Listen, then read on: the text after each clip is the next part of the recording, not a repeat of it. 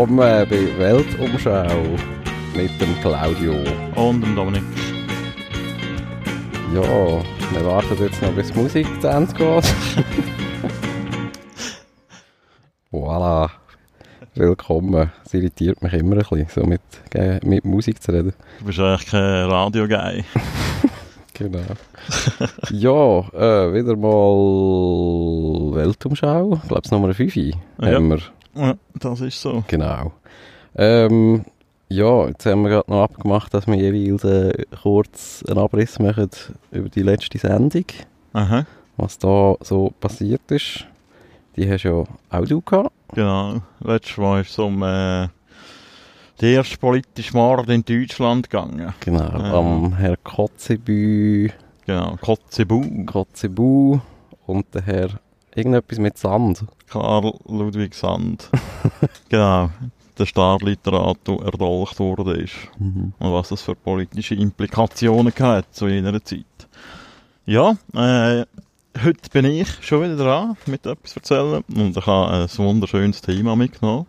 Mhm. Und wie das ja schon eine schöne Tradition ist, äh, bitte ich dich, Claudio, äh, mal äh, scharfsinnig zu erraten, um was es heute könnte gehen. Ja. Tippe mal auf Preußen. Nein. Hm. Ja, äh, wo bist auch du noch nicht so gewesen? Ich weiss zwar nicht, ob du da wirklich Wert drauf legst, äh, irgendwie von Kontinent zu Kontinent zu tingeln. Ah, legst du Wert auf das? Ja, pff, nein, ich weiss nicht. Ich nicht, nein. Okay. Ähm, in dem Fall Europa. Sie. Aha, eben. Äh, oh Gott. Osteuropa. Nein. Eher im Süden. Nein. Oh Gott. Ja. Nördlicher als Deutschland. Nein. Frankreich. Nein. Dami.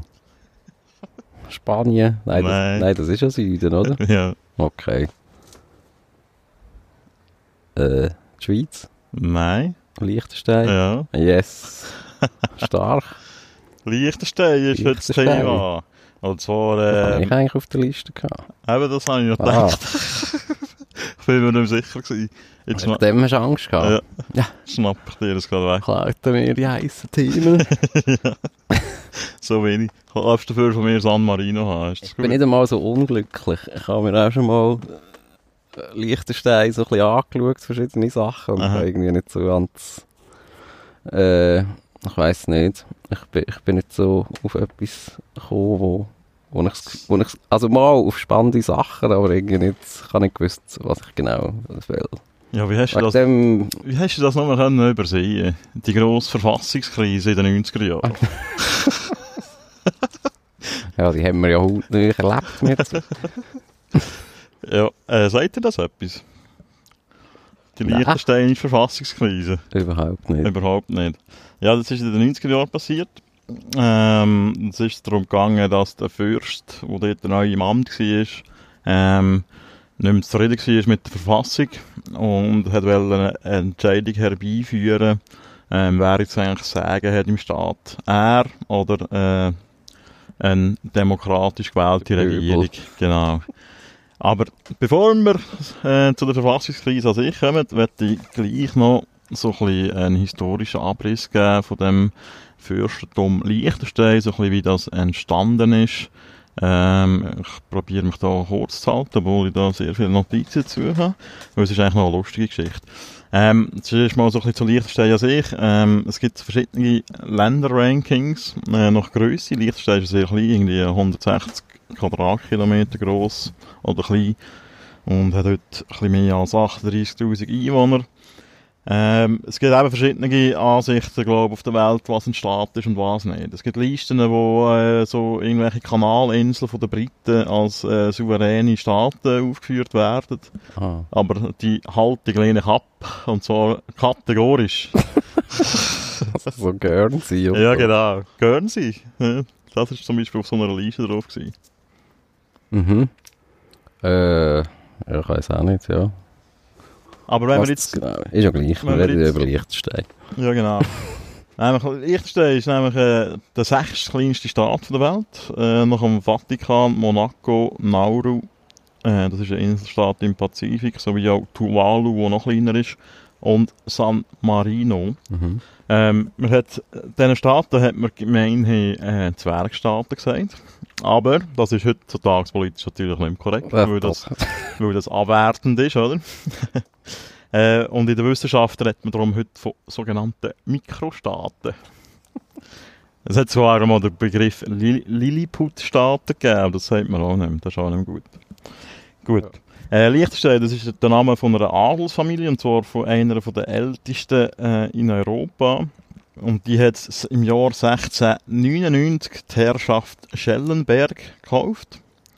Ähm, und äh, 1712 Grafschaft Vaduz. Mhm. Schellenberg ist, ist heute noch gemeint, Vaduz ist ja die Hauptstadt von ähm, Liechtenstein. Die beiden Gebiete, also Grafschaft Vaduz und Herrschaft Schellenberg, sind dann Teil vom Heiligen Römischen Reich gewesen. Und die haben zuerst eben die Herrschaft Schellenberg und dann später die Grafschaft Vaduz zum Kauf ausgeschrieben. Äh, weil die vorherigen Besitzer von diesen Gebieten, das sind, äh, die, das ist eine Vorarlberger Adelsfamilie gewesen, Hohenems haben die geheissen. Die sind hoch verschuldet gewesen. Und dann hat man das dann quasi weggenommen äh, als äh, Schuldendeckung. Mhm. Und dann hat das damalige Oberhaupt vom Haus Liechtenstein, der Hans Adam, hat ähm, die beiden Gebiete gekauft. Und das ist, äh, das ist aus taktischen Gründen gewesen, weil das sind sogenannte reichsunmittelbare Gebiete gewesen. Ähm, das heisst, dass die direkt äh, im Kaiser unterstellt sind und nicht noch in den Herrscher dazwischen hatten. Und wenn du äh, Herrscher gewesen bist von so einem reichsunmittelbaren Gebiet, hast du äh, Einsitz gehabt im Reichsfürstenrat vom Heiligen Römischen Reich. Das ist so eine Art Parlament, also das ist sehr vereinfacht, aber ja. Mhm. Das ist so eine Zusammenkunft gewesen, wo wir können Sachen entscheiden etc. Also so ein Karrieresprung. mhm. So ein kleiner Einflussausweitung. Aber die sind schon vorher eigentlich eine rechte Nummer gewesen, oder? In Wien. Genau, die stammen ja das hat ursprünglich... dann einfach noch gefällt. So. Ja, die haben auch Ländereien in Böhmen gehabt, vor allem. Mhm. Äh, das ist auch heute noch mal ein Thema, weil die hat man ihnen weggenommen nach dem Zweiten Weltkrieg und die wollen von Tschechien bis heute zurück. Ähm, und die stammen eben ursprünglich aus Niederösterreich, also ein bisschen südlich von Wien, wo es auch eine Burg Liechtenstein. Mhm. Ähm, und die haben auch dort sehr lange ihren Sitz gehabt, wo es- wo es Liechtenstein schon gegeben hat. Wie gesagt, ist es eine der ältesten Adelsfamilien von Europa. Äh, der erste Träger vom Namen ist schon äh, 1136 erwähnt worden.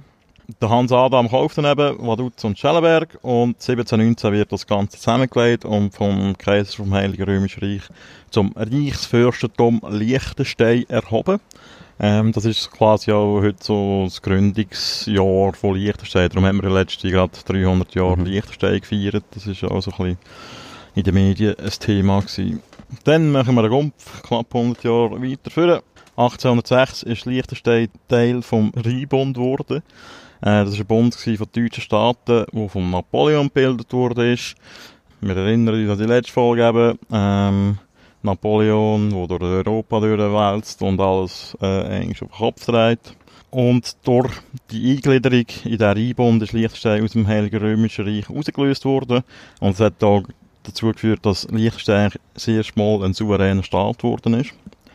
Und auf dem Wiener Kongress, nach der, also nach der Zeit vom, nach der Herrschaft von Napoleon, 1815, ist äh, die Souveränität von Liechtenstein bestätigt worden. Und das Fürstum ist die neu gegründete Deutsche Bund aufgenommen worden. Auch über das haben wir das letzte Mal geredet.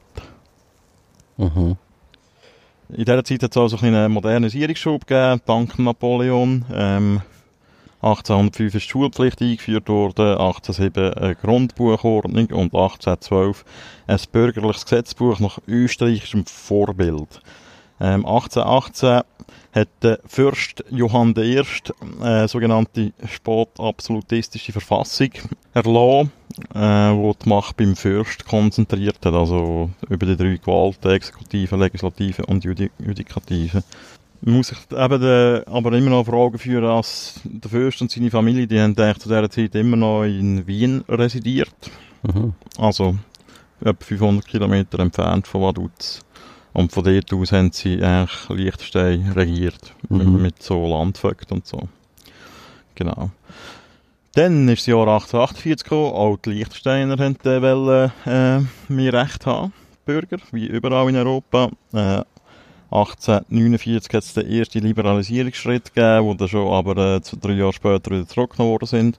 Und erst 1862 hat der Fürst Johann II. die Verfassung erlassen, wo Liechtenstein zu einer konstitutionellen Monarchie gemacht haben. Es ist ein Parlament geschaffen worden, eine Regierung und Gericht. Der Regierungschef ist aber dort immer noch vom Fürst ernannt worden. Und bis 1921 hat das Amt immer ein Österreicher ausgeführt. Also, also er ist auch nicht gewählt worden? Mm -mm. Mhm.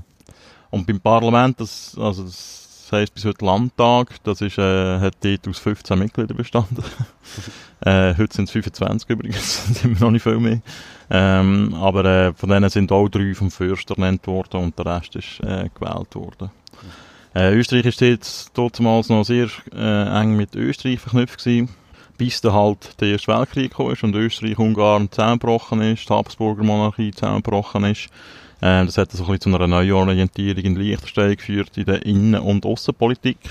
Äh, zu dieser Zeit sind auch die ersten Parteien gegründet worden, nämlich die Volkspartei, das ist heute die Vaterländische Union, die ist immer noch eine von den beiden Regierungsparteien, und die Fortschrittliche Bürgerpartei, das ist die zweite von diesen Regierungsparteien, die sind eigentlich immer an der Macht gewesen. Äh, und äh, 1921 ist eine neue Verfassung eingeführt worden. Die hat sich mehr an der Schweiz orientiert, weil sie haben, äh, Volksinitiativen und Referenden eingeführt und speziell in dieser Verfassung ist der sogenannte Dualismus, so nennt man das. Der hat die Macht auf den Fürst und aufs Volk quasi vereinigt. Ähm, konkret definiert die Verfassung die Liechtenstein als eine konstitutionelle Erbmonarchie auf demokratischer und parlamentarischer Grundlage. Das ist so ein, ein Widerspruch in sich, der später noch ein bisschen wichtig wird. Mhm. Äh, 1923 hat äh, die Schweiz, äh, hat Liechtenstein mit der äh, Schweiz äh, Zollvertrag abgeschlossen. Also Liechtenstein hat äh, zum Schweizer Zollgebiet gehört und hat 1924 auch den Schweizer Franken als Währung eingeführt.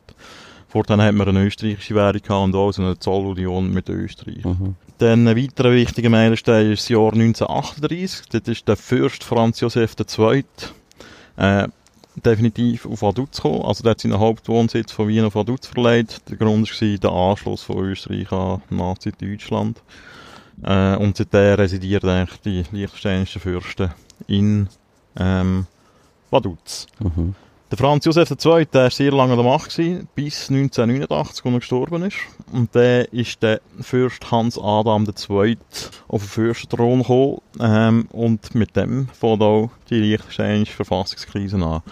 Weil der Fürst Hans Adam hat in den darauffolgenden Jahren ein paar Mal darauf abgelassen, hat ein paar Machtproben gestartet. Ähm, die erste war bei der EWR-Abstimmung 1992. Liechtenstein war wie die Schweiz ein EFTA-Mitglied. Das war so ein bisschen das Gegenstück zum EWR. Mhm. Aber dort, äh, 1992, haben sowohl die Schweiz als auch Liechtenstein im EWR beitreten.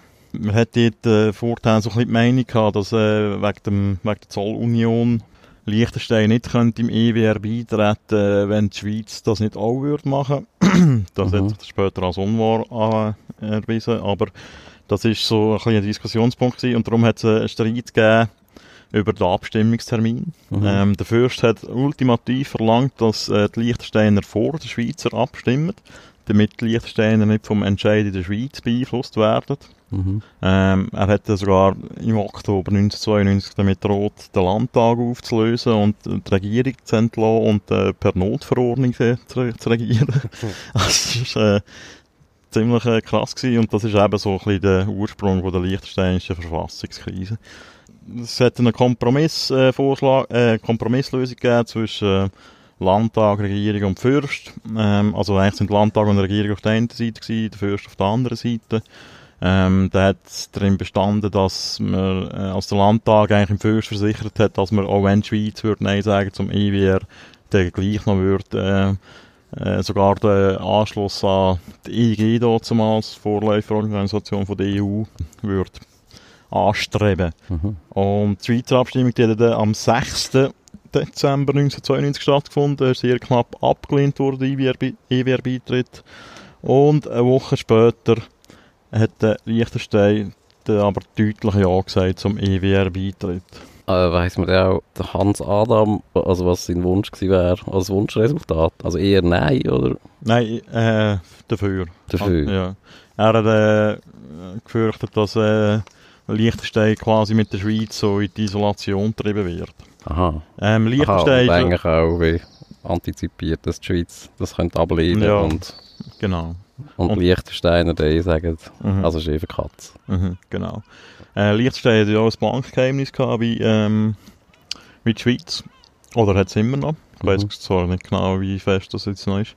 Äh, aber äh, die, ihr Wohlstand basiert natürlich sehr stark auf den Zugang zu europäischen Märkten, Märkten und so, also auch ausländische Kunden und so. Darum ist halt so eine internationale Verzahnung sehr wichtig für das Land. Und auch für die Familie. Also man muss sich vorstellen, die Fürsten von Liechtenstein, die sind Bankenbesitzer Mhm. und äh, klasse Milliardäre. Also das geht so um finanzielle Interessen. Und ähm, mit dem Ja von der Liechtensteiner zum IWR ähm, ist die Verfassungskrise vorerst abgewendet gewesen. Aber äh, es hat äh, einfach Diskussionen gegeben über eben die Frage, wer jetzt eigentlich wirklich Macht hat im Fürstentum. Wegen dem Dualismus ist das nicht so ganz klar gewesen. Es hat sich in dieser Zeit auch Oppositionsgruppen gegen die Monarchie gebildet. Es ist, äh, glaube ich, Anfang 90er Jahre das erste Mal die freie Liste ins Parlament gekommen. Das ist so eine linksgrüne Opposition, wo äh, halt monarchiekritisch ist und äh, also die Stimmen haben sich halt geme- gemerkt, dass äh, so die grosse Macht, die der Fürst hat, ähm, äh, eigentlich nicht mehr zeitgemäss ist. Eben das Ziel von diesen Gruppen war halt, dass äh, der Fürst so jetzt irgendwie die Queen von England, obwohl die hat ja auch noch leichte politische Macht, also die, die kann ja auch noch jemandem den Regierungsauftrag geben oder nicht, oder? Und sie ist halt einfach so zurückgehalten und die mischt sich halt nie ein, oder? Ähm, Parlament in die Ferien schicken. Genau. Jetzt wissen wir auch noch, wenn wir aufnehmen.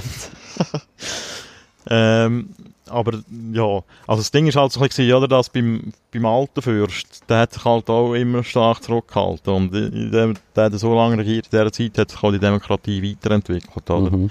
Ähm, der Regierungsrat ist äh, vergrößert worden von drei auf fünf Mitgliedern.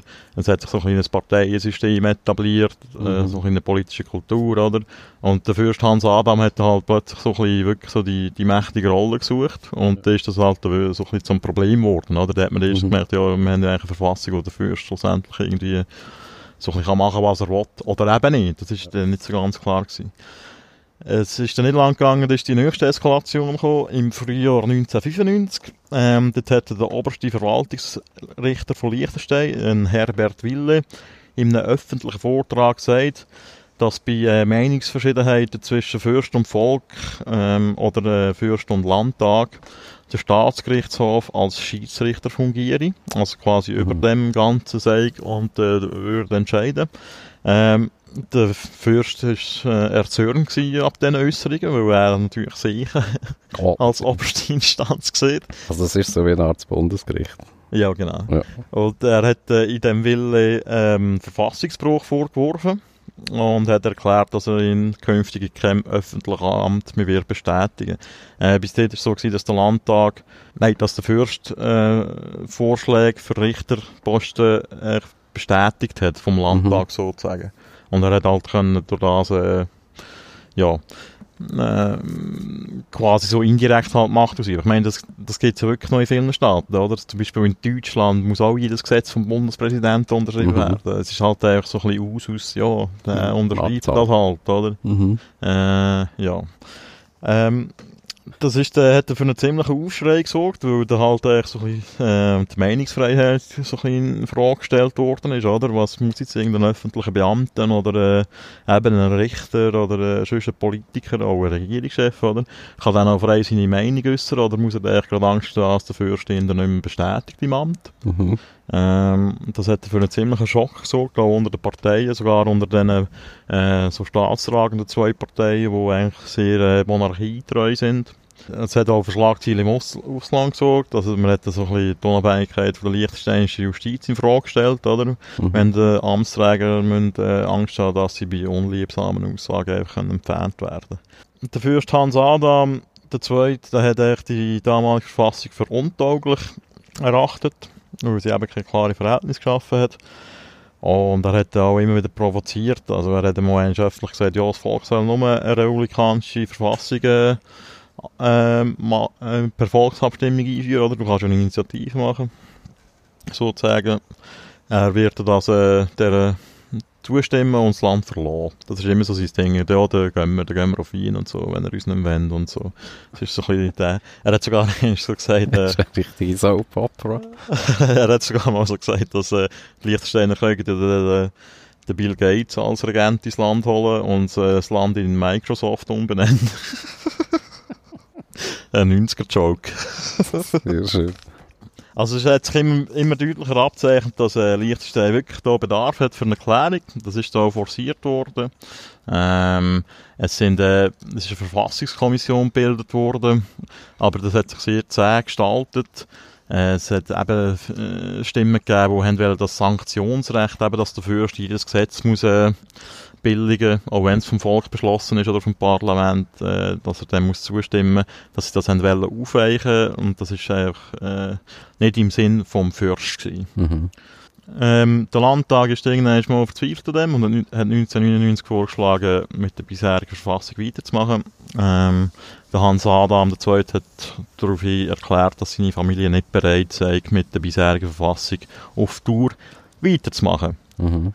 Genau. Er hat das damit begründet, dass dann wieder äh, der nächste Klein- Kleinkrieg gegen ihn vom Zaun gerissen wird.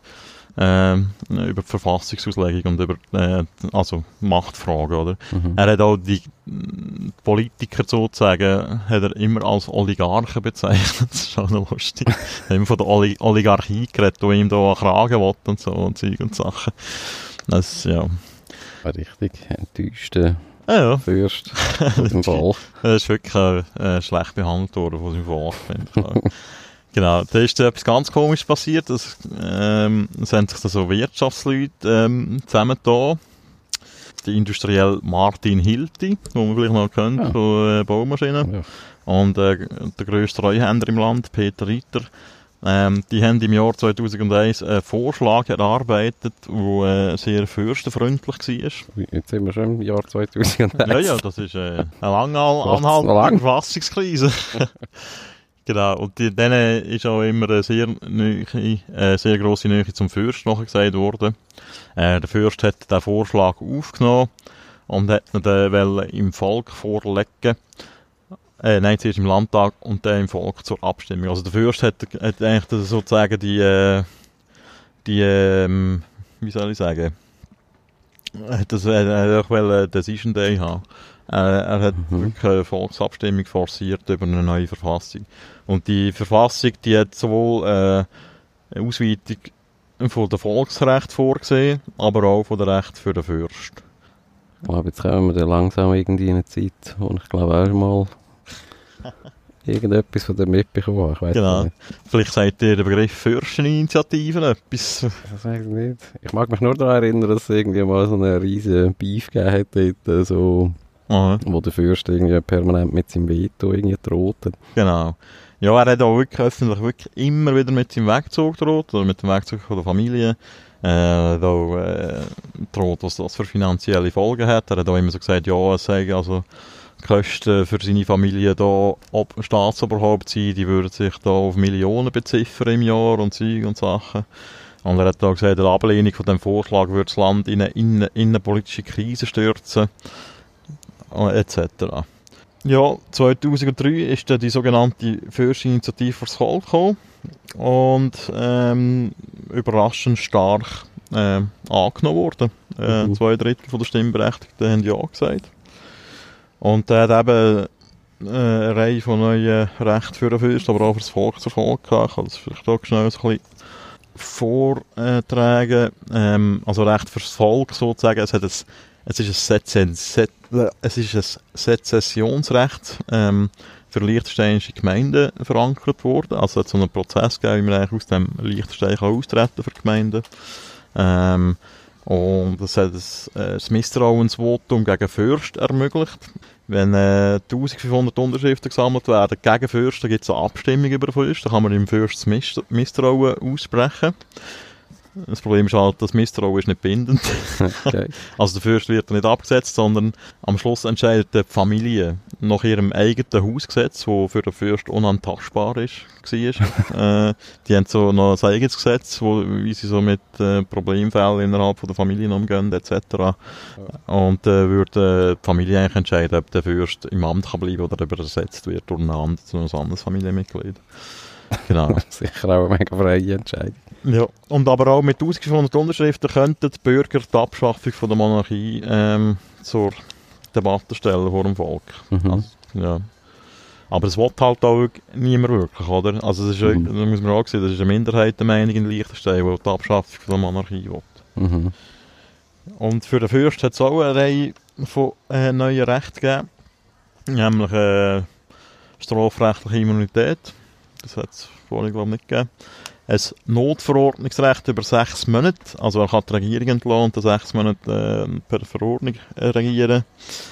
Eine klare Verankerung vom Sanktionsrecht. Also eindeutig, ohne Zweifel, jedes Gesetz muss vom Fürst genehmigt werden. Mhm. Ähm, der Fürst kommt das Recht über die Regierung zu entlassen, wenn er das Vertrauen in sie verliert. Also äh, grundlos. Also kann ich sagen, die passen mir nicht mehr. Mhm. Ähm, und der Fürst kann Richter ernennen. Ähm, die müssen nicht vom Landtag vorgeschlagen werden. Also das ist schon ein ziemlicher Rückfall. Mhm. Ähm, das ist da ein Fall geworden für den Europarat. Es hat jetzt Mhm. sogar eine Kommission gegeben, die ein Verfahren will anstreben Das ist aber nicht zustande gekommen. Äh, es ist so eine Blabla-Lösung rausgelaufen. Ja, man muss da im Dialog bleiben und, äh, und schauen, wie Mhm. sich das entwickelt. Oder? Äh, kurz darauf hat dann auch der Hans Adam ähm, die Macht sozusagen abgegeben. Er lebt ja immer noch. Mhm. Aber äh, seit, glaube 2004, wenn es mir recht ist, oder er muss jetzt dort umeinander, kurz nach der Abstimmung, ist äh, sein Sohn eigentlich der regierende Fürst. Der Erbprinz Alois, wie er ja heisst. Ja. Wo letztes Jahr übrigens ein sehr lesenswertes Interview in der NZZ gegeben Das kann man gut nachlesen. Mhm. Genau. Ja, ähm, und der Sieg vom Fürst hat eigentlich wirklich auch für Klarheit gesorgt und hat damit auch die liechtensteinische Verfassungskrise beendet, die elf Jahre angedauert hat. Ja, ein erfolgreiches Powerplay. War gleich Powerplay ja. ja, es ist halt also ein bisschen, ja, ich meine, was, was wollen die Liechtensteiner an ihren Fürst? Ja, das wäre es eigentlich schon gewesen. ja. Also und jetzt mit dem Alois ist das, äh, ist das auch ein bisschen so ein bisschen genehmer wieder. Ich glaube, der ist ein bisschen umgänglicher, ja. Mhm. Ähm, in dem Interview, ähm, wo ich vorhin angesprochen habe, verteidigt er auch da die Machtfülle vom Fürst. Aber ähm, es ist seitdem auch nicht mehr zu so einer Machtprobe gekommen, oder? Wie das noch der Hans Adam D provoziert hat in, de, in diesen beiden Fällen ewig und wo er eben den Richter abgesetzt hat. Mhm. Ja, das ist halt, äh, wenn es da halt wieder mal so weit kommt, fangen die Diskussionen wahrscheinlich wieder von vorne an, oder? Mhm. Ja. Jo, das Ja. wär's gewesen. Wunderbar. Spannend. Bist du zufrieden? Ja. Das ist wie so eine, das ist wie so eine Familie-Seifenoper. Äh, ja, das ist wirklich, also ich kann, Ja. könnte mir nicht vorstellen, in einem Land zu leben, ehrlich gesagt. Wie, wie viel leben jetzt schon wieder? 38'000 und etwa ein Drittel davon sind Ausländer. Ja. Und viele Schweizer natürlich, ja. Mhm. 38'000. ja. Das ist herrlich. Es gibt auch so ein paar Fun Facts über Liechtenstein, zum Beispiel, dass äh, die Schweiz schon zweimal Liechtenstein invadiert hat. Mhm. Aber das sind eigentlich Unfälle von irgendwelchen Rekruten, die versehentlich über Rhein sind. Kompass falsch Ja. ja. Ja, super. Ja, kennen wir das, das Mikroland jetzt auch ein bisschen besser. Ja. Mhm. Ah, jetzt kommt mir wieder in den Sinn, was ich eigentlich dort mal an... Ich habe mal wollen über, äh, über, äh, ja, über das Bankgeheimnis ich mal wollen, Ja. gescheiter machen. Mhm. Aber ja, Ja, Bin ich zu. ich bin echt zu wenig gescheit für das Thema. Das Oder? Bankgeheimnis. Hm? Für das Ja, Bankgeheimnis. das ist glaube ich noch kompliziert, die dort... Äh, ich glaube, die haben sich ja dort, glaube ich, noch so ein bisschen gut aus der Affäre ziehen irgendwie. Ja, Oder auch politisch zumindest. nein. ja, historisch ist es so spannend, die haben es wirklich aber gleichzeitig mit der Schweiz eingeführt. Ja. Mhm. Das ist wirklich so, äh, ist auch eines der grossen Erfolgsgeheimnisse von dem Land. oder? Das war eigentlich auch so mehr Bauern, Mhm. ein Bauernland gewesen. Ja. Ja. Wunderbar. Gut, Ja, dann würde ich äh, sagen, hören wir uns in zwei Wochen wieder. mhm. Also, Also, Adi bis miteinander. zum nächsten Mal. Ciao zusammen.